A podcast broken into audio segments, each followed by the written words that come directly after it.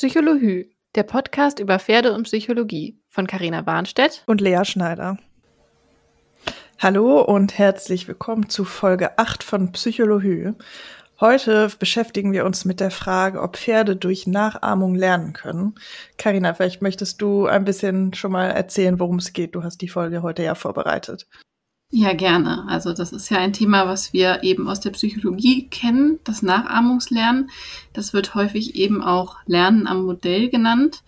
Und ich sag mal, die Wissenschaft ist sich ein wenig uneinig, ob Pferde das auch können oder nicht, obwohl wir das bei anderen Säugetieren eben sehr oft sehen und es da eigentlich als gesichert gilt, dass die das können. Und das ist eigentlich ein ganz spannendes Thema, weil es eben auch so kontrovers noch immer in der Pferdewelt irgendwie ist. Wie sieht das denn bei anderen Tieren zum Beispiel aus oder auch bei Menschen? Dieses ganze Lernen am Modell kommt ursprünglich von einer Theorie von Albert Bandura. Die ist sehr bekannt in der Psychologie. Da gab es mal ein Experiment, das heißt Bobo-Doll-Experiment, falls man das mal googeln möchte. Ähm, das wurde tatsächlich eben mit Menschen gemacht. Und im Grunde geht es aber immer darum, dass egal welches Lebewesen eben komplexe Handlungen wirklich nur durch Beobachten lernen kann. Also es, diese Person oder dieses Tier führt die Handlung erstmal nicht selbst aus, sondern sieht nur, wie sie gemacht wird von jemand anderem und kann sie im Anschluss deswegen nachahmen und eben korrekt ausführen. Beim Pferd kennt man das ja auch immer mal, gerade wenn es um Jungpferde geht oder Fohlen, also beziehungsweise dann Absetzer, dass ja mittlerweile auch ein bisschen weg davon geht, ausschließlich Absetzer zusammen in eine Gruppe zu halten, sondern eben auch ältere Pferde in diese Gruppe zu integrieren, damit eben, ja, die jungen Pferde von den älteren lernen können. Genau, das ist genau der Punkt, ne, dass die, gerade die jungen Pferde eben am besten ein Modell haben, ein erwachsenes Modell, das sie dann ein bisschen erziehen kann und wo sie sich auch viel von abschauen können. Das ist auch wirklich die, die Idee dahinter und ich persönlich finde das sehr sinnvoll, und ja, ich habe mir eben die Studienlage dann nochmal angesehen, weil Meinung ist ja immer schön, aber wenn man es auf wirklich wissenschaftliche Studien stützen kann, ist es immer noch netter, finde ich. Ja, auf jeden Fall. Da wollte ich nämlich gerade auch weitermachen. Du hast, glaube ich, zwei verschiedene Studien dir ausgesucht, über die du heute ein bisschen erzählen möchtest. Fangen wir doch mal an mit der ersten. Welche wäre das? Genau, also die erste ist von Krüger und Kollegen, die wurde 2013 gemacht. Den genauen Namen und das alles reichen wir noch nach, beziehungsweise schreiben wir die Shownotes. Und da geht es eben darum, um das, was du gerade auch schon genannt hast, dass Pferde andere Pferde als Modell nehmen können oder ob sie das können vielmehr. Das wurde da untersucht. Und wie wurde das untersucht in dieser Studie? Also sie haben letztendlich eine, ja, eine Art Kiste gebaut, die sie auf den Boden gestellt haben da in dieser Kiste war eine Schublade drin und in dieser Schublade war Futter. Da wollten natürlich die Pferde dran. Und um diese Kiste zu öffnen, beziehungsweise diese Schublade zu öffnen, mussten die Pferde ein Seil ins Maul nehmen und daran ziehen. Also es war jetzt keine sehr intuitive Handlung für ein Pferd. Und sie haben dann wirklich 44 Pferde gehabt von unterschiedlichen Rassen und unterschiedlichem Alter die, das finde ich sehr wichtig, eben tagsüber alle im Offenstall lebten. Also das heißt, sie hatten wirklich im Normalfall in ihrem Alltag auch den Kontakt zu Artgenossen und kannten das, dass sie eben, ja, sich Dinge potenziell von anderen Pferden abschauen konnten oder zumindest eben in diesem Kontakt standen. Die Wissenschaftler haben dann eben fünf Pferde gesondert genommen und haben diesen beigebracht, wie der Mechanismus funktioniert, um die Schublade zu öffnen, also an diesem Seil zu ziehen. Und in dem eigentlichen Experiment durften dann die Pferde eben, also diese 44 Pferde, die da letztendlich untersucht wurden, dann einem der fünf Pferde zusehen, wie dieses Pferd die Kiste öffnet. Und die Pferde, die das eben nicht gelernt haben, konnten jetzt also wirklich nur anhand dieses anderen Pferdes sehen, was sie da machen müssen, um an das Futter zu kommen. Und dann hat man eben geschaut, wenn man dann dieses Pferd wieder wegführt und die anderen Pferde einzeln natürlich an die Kiste ranlässt, wie reagieren Sie? Wie gehen Sie damit um? Sind Sie neugierig? Versuchen Sie das zu öffnen? Zeigen Sie wirklich das Verhalten, was das andere Pferd gezeigt hat? Und wie schnell oder kommen Sie überhaupt an dieses Futter ran? Das war so die Grundidee von der Studie. Was hat sich dann gezeigt? Wie haben die Pferde reagiert, als sie danach auch an die Kiste durften? Haben sie es verstanden? Also natürlich haben wir in Studien nie eine hundertprozentige Schwarz-Weiß-Antwort. Ich glaube, das ist ja klar. Aber es gab hier eine signifikante Unterscheidung zwischen der Experimental- und der Kontrollgruppe. Die Kontrollgruppe hat in diesem Fall eben natürlich auch versucht, die Kiste zu öffnen, hat aber vorher nicht gesehen, wie ein anderes Pferd das gemacht hat. Das ist vielleicht auch nochmal wichtig zu wissen. Denn das ist ja genau das, was wir im Grunde genommen hierbei herausfinden wollen. Können die Pferde das lernen oder können sie es einfach von sich aus öffnen? Und es ist eben so, dass von 25 Pferden, die Beobachter waren, zwölf Pferde es geschafft haben, die Schublade zu öffnen. Das klingt jetzt erstmal nicht so wahnsinnig viel. Wie gesagt, wir haben hier keine 100%-Quote.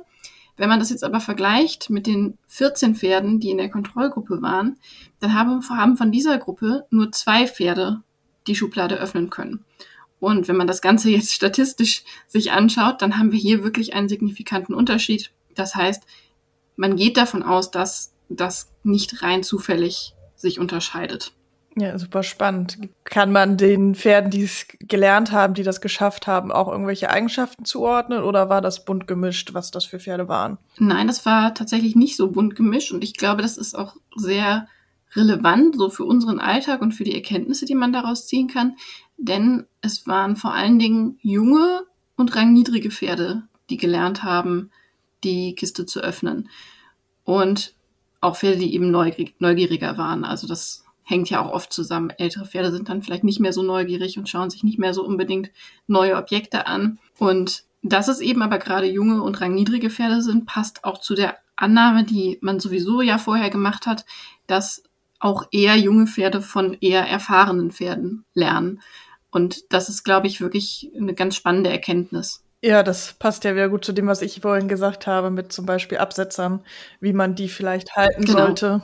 Ja, dafür ist es eben auch so relevant, solche Studien durchzuführen, dass man da wirklich mehr Wissen zu hat. Und das ist ja kein, kein reiner Selbstzweck, ne? Also, dass man diese Studien macht. Ja, ja, also wenn du möchtest, können wir dann auch gerne zur zweiten Studie gehen, denn da haben wir nochmal einen ganz anderen Aspekt, der da untersucht wird und ich glaube, der ist auch interessant, denn wir haben jetzt nur darüber gesprochen, ob Pferde von Pferden lernen können. Das ist nämlich eine Studie von Schütz und Kollegen aus dem Jahr 2016 und die baut im Grunde genommen auf der ersten Studie auf, die ich eben vorgestellt habe. Wieder geht es darum, dass eben eine Kiste geöffnet werden soll. Der Aufbau ist jetzt ein anderer, aber im Grunde genommen ist die Idee die gleiche. Es wird eine Handlungen von den Pferden erwartet, die sie normalerweise jetzt nicht unbedingt von selbst ausführen können, damit sie an dieses Futter kommen. Und hier hat man auch wieder eine Experimental- und eine Kontrollgruppe. Die Kontroll Kontrollgruppe durfte wieder einfach an diese Kiste ran und es ausprobieren. Und die Experimentalgruppe hat in diesem Fall aber eben keinem anderen Pferd zugesehen beim Öffnen der Kiste, sondern einem Menschen. Und relevant ist hierbei nochmal, diese Menschen, die das vorgemacht haben, waren jetzt auch nicht irgendwelche Menschen, sondern es waren die Besitzer der Pferde. Das heißt, hier hatten wir wirklich eine vertraute Person. Das Pferd kannte diese Person, hat im besten Fall ja eine Beziehung dazu und wir gehen davon aus, im Vergleich zu dem, was wir eben vorher gesehen haben mit den erfahrenen Pferden, dass hier auch eher die Bereitschaft da ist, quasi von dem Menschen zu lernen, weil der Mensch ja bekannt ist. Und ja, der Unterschied in dieser Studie neben dem Aufbau der Kiste war, und den finde ich ganz spannend, dass wir hier eine viel längere Vorbereitungszeit hatten. Also es gab bis zu 120 Demonstrationen pro Pferd, die dieser Mensch dem Pferd gezeigt hat. Also nicht nur in einer kurzen Zeit, sondern wirklich über ein bis zwei Wochen täglich 10 bis 20 Mal pro Tag wurde diesen Pferden das Verhalten gezeigt. Also das heißt, es ist davon auszugehen, danach haben sie es wirklich gesehen und auch lernen können, wenn sie es denn können. Das ist so ein bisschen, denke ich, die Idee dahinter. Und ja, um direkt auch schon zum Punkt zu kommen, auch hier gab es wieder ein, ein signifikantes Ergebnis, eine signifikante Unterscheidung zwischen der Experimental- und der Kontrollgruppe. In Zahlen heißt das, acht von zwölf Pferden in der Experimentalgruppe konnten die Kiste öffnen, die es eben vorher beim Menschen gesehen haben. Und in der Kontrollgruppe waren es wieder zwei von zwölf Pferden, die es geschafft haben, ohne vorherige Hinweise, die Kiste zu öffnen. Und auch hier, je jünger das Pferd, desto weniger Demonstrationen brauchte es und desto besser konnte es die Kiste öffnen. Ja, das heißt, hier auch wieder ein zumindest deutlicher Hinweis, auch wenn es kein hundertprozentiger Beweis ist natürlich, aber scheint sich ja zu zeigen, dass Pferde da tatsächlich durch Nachahmung auch von Menschen lernen können. Ja, Genau. Oder das ist zumindest das, was man aus diesen einzelnen Studien eben schließt. Und ich persönlich finde das sehr, sehr schlüssig. Natürlich braucht es immer mehr Studien als nur das. Es gibt auch mehr Studien zu dem Thema. Das sind jetzt einfach nur zwei, die ich mir rausgegriffen habe. Ähm, aber ich finde es eben schon schlüssig, dass da ein Zusammenhang besteht und dass jetzt kein reiner Zufall war, dass in beiden Fällen die Pferde in der Experimentalgruppe das eben deutlich besser konnten als die Pferde in der Kontrollgruppe. Trotzdem, wie gesagt, das ist meine persönliche Meinung im Hinblick auf die Studien, die ich gelesen habe. Äh, trotzdem muss man sagen, wenn man da in der Hinsicht recherchiert, merkt man auch, dass es trotz allem noch viele KritikerInnen gibt bei dem Thema. Es gibt eben ja die Frage, ist das wirklich echtes Lernen am Modell? Oder, und das geht jetzt natürlich sehr tief in die Psychologie rein, ich denke, da müssen wir jetzt nicht so im Detail drüber sprechen, aber einmal, um es anzureißen, oder ist es einfach nur in Anführungszeichen ein Assoziationslernen? Ist es reine positive Verstärkung, weil das Pferd natürlich Futter sucht und einen Anreiz hat? Klar, ansonsten würde das Pferd ja auch vermutlich keinen Sinn darin sehen, die, die Schublade zu öffnen, beispielsweise. Aber das heißt, es gibt genug Personen in der Pferdewelt, die eben nicht überzeugt davon sind und die da auch Gegenstimmen laut werden lassen. Und natürlich gibt es auch Studien, die das Gegenteil zeigen. Das ist äh, immer so letztendlich. Also gerade in der Psychologie haben wir das, glaube ich, würde ich behaupten, fast nie, dass es wirklich nur das eine oder das andere gibt, sondern es gibt immer auch Studien, die ähm, eben dagegen sprechen, gegen eine Theorie. Und ich finde es halt nur schwierig, wie manchmal argumentiert wird. Also das ist jetzt auch wieder wirklich nur meine rein persönliche Meinung, aber zum Teil waren die Argumentationsketten für mich da jetzt nicht so schlüssig. Ähm, muss man jetzt, glaube ich, auch nicht im Detail drauf eingehen, aber wenn dann Dinge angeführt werden, wie, naja, das Pferd kann das nicht, weil es ein Pflanzenfresser ist, ganz einfach runtergebrochen jetzt mal, ähm, ja, frage ich mich halt, wie basiert, also auf was das basiert ist und, und wie schlüssig das ist. Aber grundsätzlich muss man eben sagen, es gibt auch Studien, die das nicht herausfinden konnten und es ist auch in Ordnung, zumindest zu hinterfragen, ob das wirklich echtes Nachahmungslernen ist. Ich weiß aber nicht, wie relevant das für uns in der Praxis ist. Ob es jetzt wirklich reines Nachahmungslernen ist oder ob da noch irgendwas anderes mit reinspielt, wie jetzt positive Verstärkung, weil es um Futter geht. Ähm, ich glaube, im Endeffekt, in den meisten Fällen ist das für uns gar nicht so relevant, solange wir wissen, dass es eben schon sein kann, dass sich das Pferd etwas abschaut, auch wenn da jetzt vielleicht die Basis dahinter eine andere ist. Es ist natürlich auch einfach eine ja, komplexe Situation überhaupt, wie man überhaupt dieses Thema untersuchen möchte oder kann.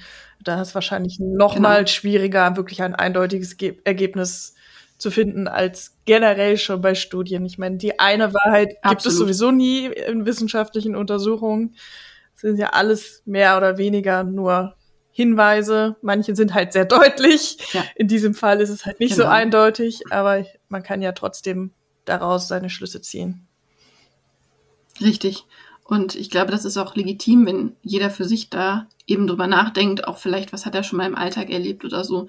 Das ist ja durchaus auch valide, auch wenn das keine wissenschaftliche Praxis ist.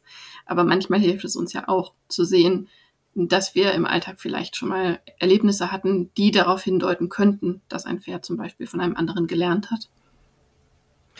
Ja, wenn dieses Thema Nachahmung ja immer wieder aufkommt, ist ja tatsächlich beim Thema Koppen dass wenn ein koppendes Pferd im Stall steht, äh, alle in Panik ausbrechen, dass ihr Pferd das Ding jetzt auch anfängt, weil es das vom anderen sieht. Ist ja auch teilweise, ich weiß nicht, ob das immer noch so ist, aber war lange Zeit ja so, dass manche koppende Pferde deswegen gar nicht erst aufgenommen werden.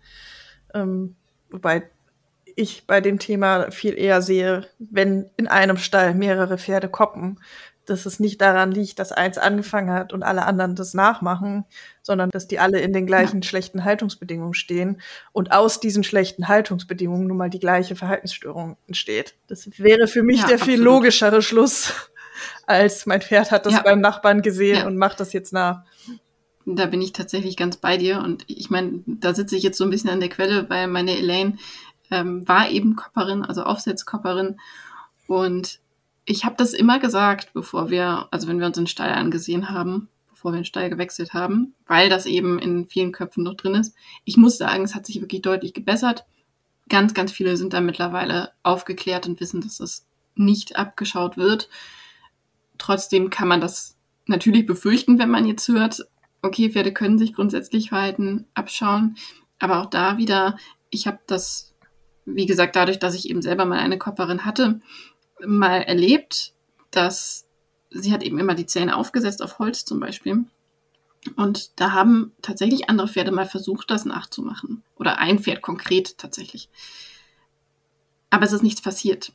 Und ich habe mir das so erklärt, dass das Pferd ja gar nicht weiß, was es da tun soll.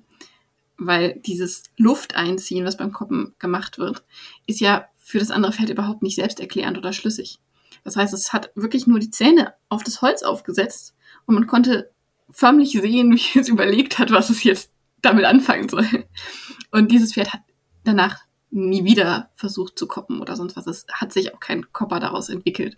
Also ich glaube, das ist eigentlich ein gutes Beispiel, sowohl für das eine als auch für das andere, weil wir hier gesehen haben oder ich hier gesehen habe, dass das Pferd das versucht hat nachzumachen, aber auch, dass dieses Koppen als Verhaltensstörung eben nicht abgeschaut wird das ist tatsächlich so, wie du sagst. In der Regel entsteht das durch schlechte Haltungsbedingungen. Das wissen wir mittlerweile auch. Und es gibt auch viele Kopper, die wieder aufhören, wenn sie dann in vernünftigen Haltungsbedingungen stehen. Das darf man auch nicht vergessen. Ja, und das bringt ja das Wort Verhaltensstörung schon mit sich, dass kein Pferd einfach aus Lust und Laune, weil es das beim Nachbarn gesehen hat, plötzlich anfängt, das auch zu tun. Also ja, Genau. Ich meine, bei manchen, wie du gerade schon sagst, hilft es ja auch allein, wenn die Haltungsbedingungen und das ganze Umfeld sich verändert hat.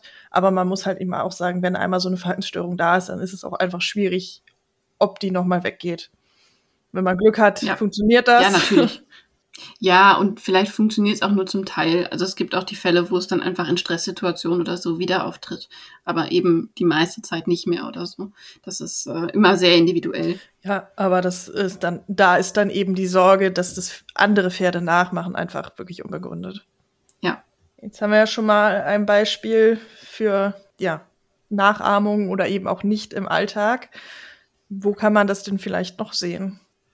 Also ein recht prägnantes Beispiel finde ich, auch jetzt wieder im Bezug auf den Menschen, das Öffnen von Toren. Da gibt es auch sehr unterschiedliche Meinungen zu. Auch dazu gab es mal eine Studie zum, generell zum Öffnen der Tore.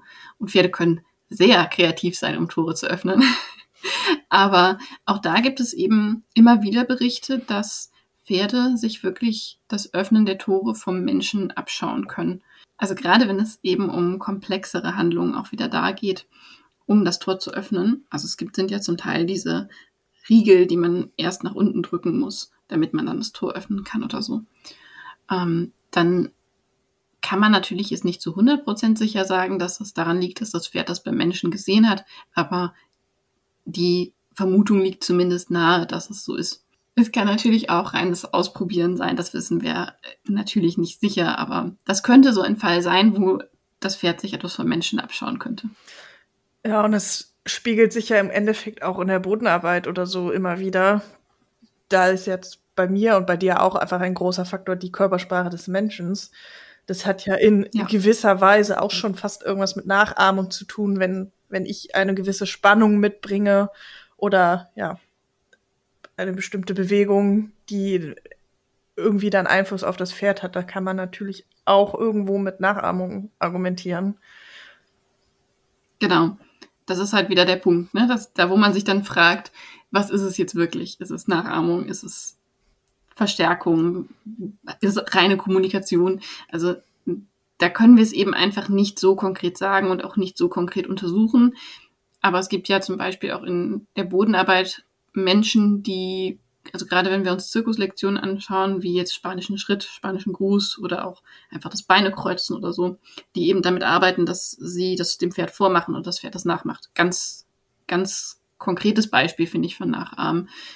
Allerdings funktioniert auch das eben nicht bei jedem Pferd. Also ich glaube, meine Pferde würden das jetzt nicht unbedingt nachmachen, wenn ich jetzt vor ihnen die Beine kreuzen würde. Aber ich weiß, dass es genug Fälle gibt, wo das funktioniert. Und ich denke, da kann man zumindest auch darüber nachdenken, ob das eben auch ein Beispiel für Nachahmungslernen sein kann. Was da ja auch so ein ganz konkretes, immer wiederkehrendes Beispiel ist, ist das Thema Verladen. Dass man erst ein erfahrenes ja. Pferd auf den Hänger stellt und dann das zweite dazu. Ich meine, klar, da auch wieder weitere Faktoren. Das andere Pferd gibt auch einfach Sicherheit. Ähm, ja. Aber auch da spielt die Nachahmung sicher wieder eine Rolle.